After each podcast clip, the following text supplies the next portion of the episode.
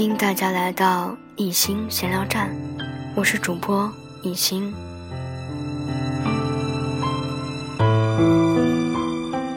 欢迎收听《新说》专辑。今天想跟大家说点儿不一样的话，叫做偶尔以消极的态度直面自己。每个人都只顾自己，自言自语，自怨自艾，自己落泪，自己笑。独自活着，然后死去。